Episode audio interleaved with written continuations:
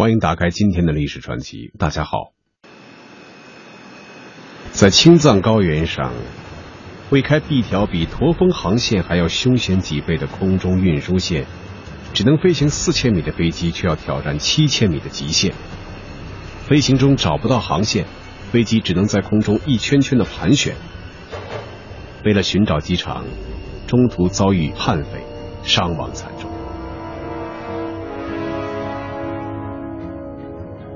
本期历史传奇为您讲述绝地飞行，中国开辟北京到拉萨航线全纪实上集。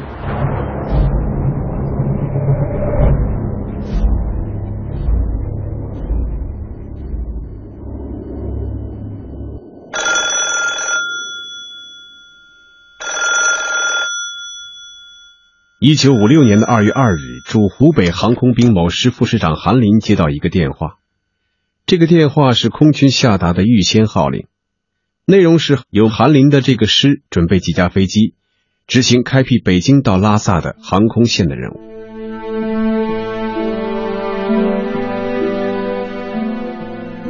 接完电话以后，韩林竟然一下子回不过神来。电话的内容让他的心情久久不能平静。尽管就在一年前。国家酝酿成立西藏自治区筹备委员会的时候，就已经做出了开辟北京到拉萨航空运输线的决定。但韩林没有想到，这个艰巨而重要的任务竟然交给了自己的部队。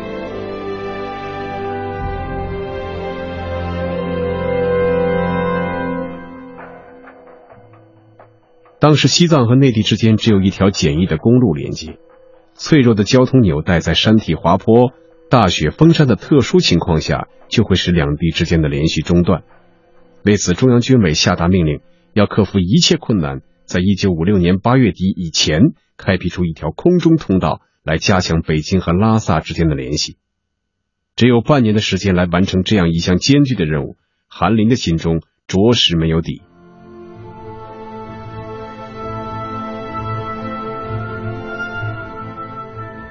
拉萨是西藏自治区的首府，位于号称世界屋脊的青藏高原，平均海拔四千五百米，七千米以上的山峰就有七十多座。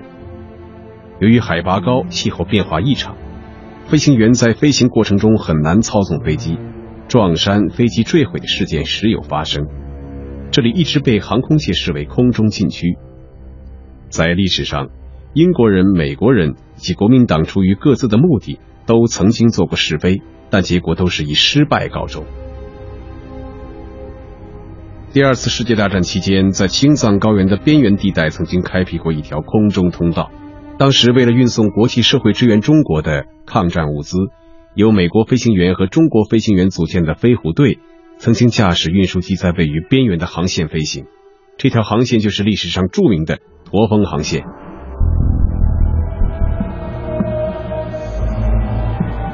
就是通过这条驼峰航线，飞虎队在三年多的时间里，为中国内地运送了八十多万吨的战略物资，有力的支援了中国的抗战。但他们也为此付出了惊人的代价。从一九四二年五月到一九四五年八月，飞虎队共坠毁飞机六百零九架，牺牲中国和美国飞行员一千五百多人。也就是说，平均每两天就有一架飞机在这条航线坠毁。在美国一本关于驼峰航线的书里这样写道：在阳光灿烂的日子里，飞行员完全可以沿着山谷里绵绵不断的金属碎片的反光飞行。他们把这条洒落着占有飞机残骸的山谷取了一个金属般冰凉的名字——铝谷。中国空军眼下要开辟的北京到拉萨这条航线，实际上比当年的驼峰航线还要凶险。由于飞往拉萨不可避免的要在青藏高原的中心地带穿行，而他们首先面临的难题就是什么样的飞机可以在如此高的高原上飞行？飞机在高原上起飞降落，对飞行员的身体是一种考验，同样对飞机也是一种考验。当时空军部队刚刚组建几年，没有钱去购买性能先进的飞机，仅有的几种运输飞机机型。还是购买原苏联使用过的旧飞机和缴获的国民党的飞机，这些飞机经过维修组装，勉强能够执行空军的运输任务。选择什么样的飞机，成了让韩林最为挠头的事情。当时我国使用的运输机机型仅有四种：原苏联的伊尔一二、伊尔一四和美国的 C 四六和 C 四七。这四种飞机只有在四千至五千公尺的高空飞行时，才能发挥它的最大优势。而要用这些飞机长期在七千至八千公尺的高空飞行，谁也无法想象将面临多大的困难。为了能够顺利完成这项任务，选出适合高原飞行的飞机，中央军委和空军紧急调集了所有的运输机机型，对适航拉萨的飞机进行一次高空性能测试。接到命令后，试航小组组长韩林师长带着试飞机组成员和三架伊尔一二、一架 C 四六飞机赶到北京，参加高空性能测试。韩林带领的机组成立于1951年，曾多次在西藏高原区域执行空投任务，但当时的飞行高度只有5000公尺。现在要飞拉萨的高度大多都在7000至8000公尺以上，对所有人来说，无疑是一次巨大的挑战。突破空中禁区，飞越世界屋脊，飞机试航是一件很大的事情。所以，新华社、八一电影制片厂和解放军报的人都早早进驻试飞基地。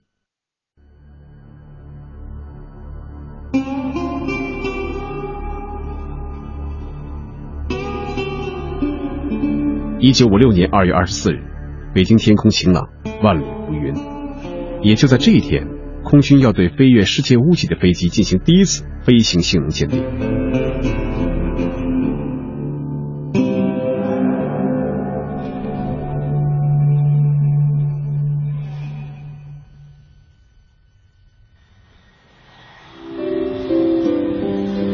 当试飞员韩占军驾驶的伊尔一二飞机爬升到四千公尺的时候，韩林副师长命令他打开二速增压，这是高空飞行最紧张的一刻。二速增压的原理类同于汽车挂挡，用升档来增加飞机的动力。如果二速增压运用得当，飞机就会继续上升；而一旦二速增压操作失败，飞机就会急剧下降。而且二次增压使用的时间只有五分钟，一旦超过时间，发动机就会出现故障。在最紧张的时刻，这架伊尔一二飞机上的所有机组成员都屏住了呼吸，几双眼睛紧紧盯着韩战军，时间似乎在此刻一下子静止了。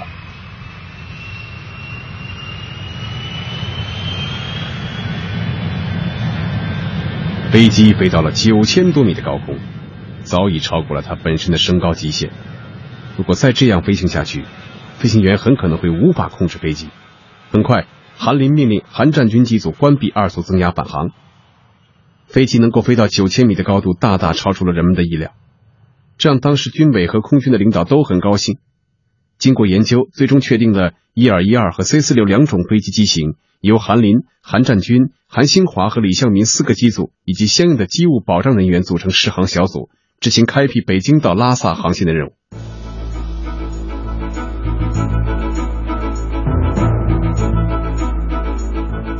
飞机机型和飞行员确定之后，只是开辟了航线的第一步。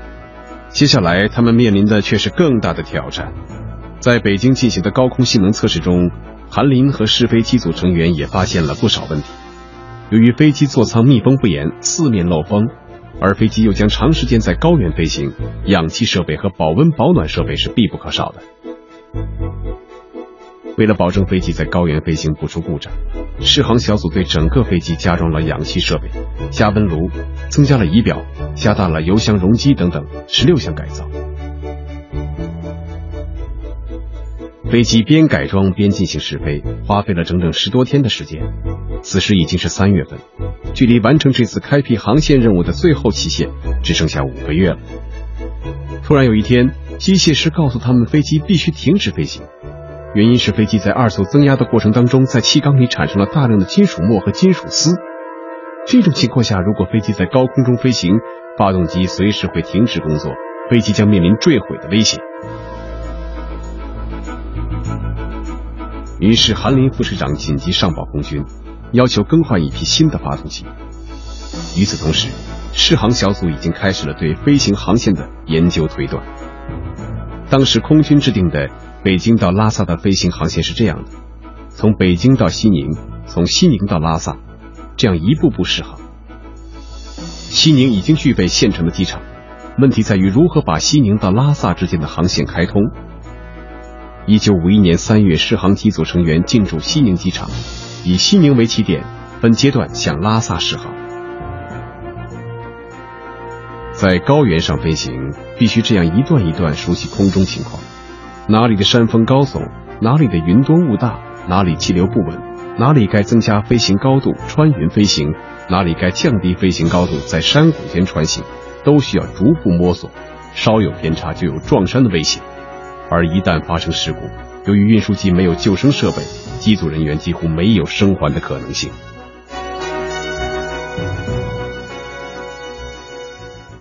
玉树的海拔高度是三千七百多公尺，从它的地理位置来看，适合做西宁到拉萨的备降。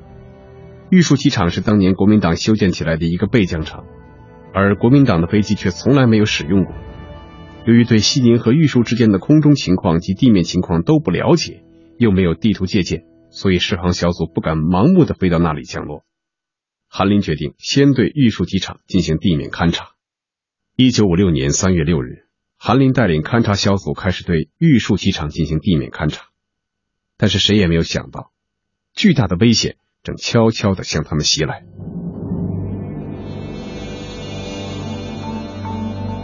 当时的青藏高原上，国民党残兵及匪徒活动十分猖獗。为了保证路途安全，韩林带领的十个人的地面勘察小组，每个人都配备了冲锋枪，另外还带了一个警卫班。即使这样，匪徒还是出现在了他们面前。双方对峙了很久。由于勘察小组人多势众，这些匪徒不敢轻举妄动。但是他们并没有迅速离开，而是一直尾随在勘察小组附近，寻找机会下手。匪徒们跟了勘察小组整整一个上午，虽然他们之间没有交火，但是所有在场的人还是惊出了一身冷汗。从西宁通往玉树根本就没有路，勘察小组穿越了沟壑纵横、悬崖陡壁的日月山、狂风呼啸、流沙滚滚的星海，还有荒无人烟的大草原，穿过了巴颜喀拉山口。他们一边实地勘察、画出路线图，一边研究飞行方案。经过数天的艰难跋涉，终于到达了玉树机场。经过实地观察，韩林他们发现，玉树机场四面环山。跑道东头离山很近，不能起降；而跑道西头延长线上有一个约三十公里长的峡谷，谷面最宽处五千米，最窄处一千五百米，峡谷两侧就是四千至五千米高的高山。飞机起降必须沿着这条峡谷紧贴山腰飞行，否则就有撞山的危险。这对飞行员是一个极大的考验。带着实地测量的数据，试航小组成员匆匆返回了西宁机场。根据地面勘察的资料。他们整理出一份地面材料，并详细制定了西宁到玉树的飞行方案。依照他们提供的数据，地勤人员迅速建立了相应的一系列地面导航站和导航设备。一九五六年三月二十一日，韩林带领试航机组的全体人员开始向玉树方向试航。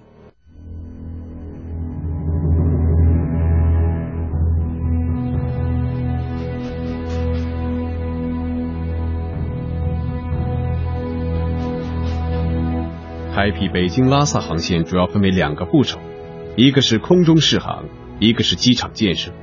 空中飞行的再好，如果没有可以降落的机场，一切都是海市蜃楼。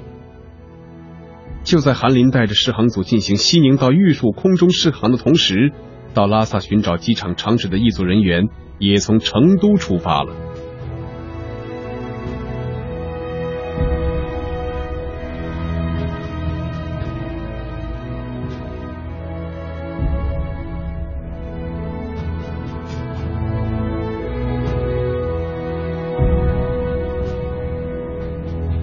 这个勘察队由一个飞行团长、一个空中领航员等十五个人组成。为了保证他们路途中的安全，成都军区为他们配备了一个警卫排随同行动。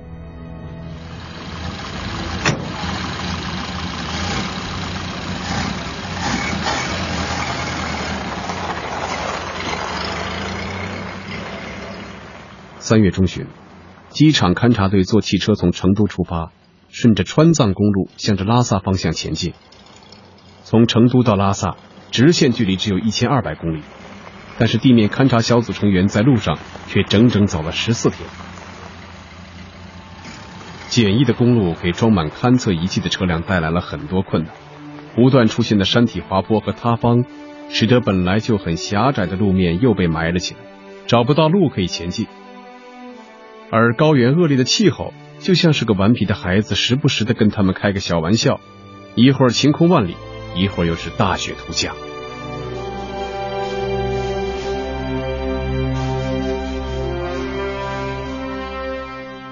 简陋的公路，恶劣的天气给勘察队带来的不便没有吓到他们，真正让他们无法承受的是战友们的不幸。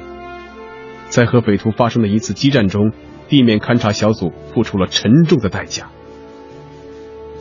在经过甘孜的时候，有一辆车被匪徒打掉，牺牲了不少同志。地面勘察小组成员不敢恋战，也不能在当地久留，因为他们的任务是去拉萨寻找机场。勘察小组的成员眼含泪水，匆匆掩埋了战友们的遗体，继续前行。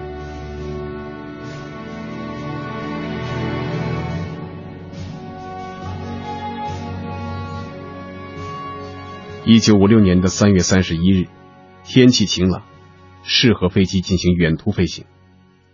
于是，执行从西宁到玉树试航任务的韩林和韩占军两个机组起飞。然而，快要到达黄河堰的时候，那里变化无常的天气却给他们制造了一次险情。转瞬间，一团团浓云快速形成，遮挡了试航小组的飞行的航线。此时他们已经看不清前面的路线，高山和湖泊都隐藏在浓云之中，飞机随时都有撞山的危险。于是他们不得不放弃向前飞行，返回西宁。第一次试飞玉树。黄河堰的恶劣气候就这样给他们了一个下马威。玉树机场的起降还有另外一个问题，这就是风向的影响。根据飞行学原理，飞机应该是逆风起飞、逆风着陆，而玉树机场只有一个单方向跑道，所以飞机在降落过程当中就没有选择顺风或者逆风的便利。如果飞行员在技术动作上稍有偏差，就会出现机毁人亡的惨剧。对于在高原机场如何降落的问题，时任中国空军司令员的刘亚楼在访问原苏联的时候，曾就这个问题专门咨询过原苏联的专家，而原苏联专家也感到无能为力。他们解释说，因为苏联没有那么高的机场，所以一直没有考虑过这个问题。苏联专家的回答让刘亚楼很无奈，没有经验可以借鉴，试航拉萨的任务又刻不容缓。一切就只能靠自己了。韩林带着试航组成员每天从西宁机场一段段试飞，飞越崇山峻岭，到玉树机场上空盘旋勘察。晚上回去后，就根据当天的飞行情况来研究和制定飞行及降落方案。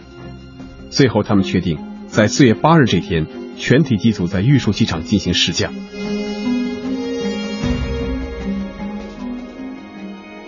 虽然准备已经很充分，但是当天着陆的时候，四架飞机当中仍然没有一个人落地非常准确。原因是目测低了，因为在那个年代，定向雷达不是很准确，也没有比较先进的地面指挥系统。飞机降落到一定高度的时候，只能靠目测才能够降落到地面指定的位置。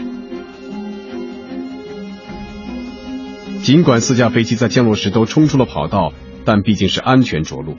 韩林、韩新华、韩占军、李向明四个机组的成员都高兴的欢呼起来，他们互相祝贺，互相勉励。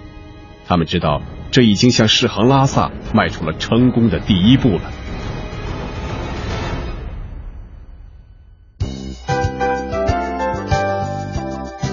本期历史传奇就到这里，欢迎下次时间继续收听《绝地飞行》下集。感谢各位。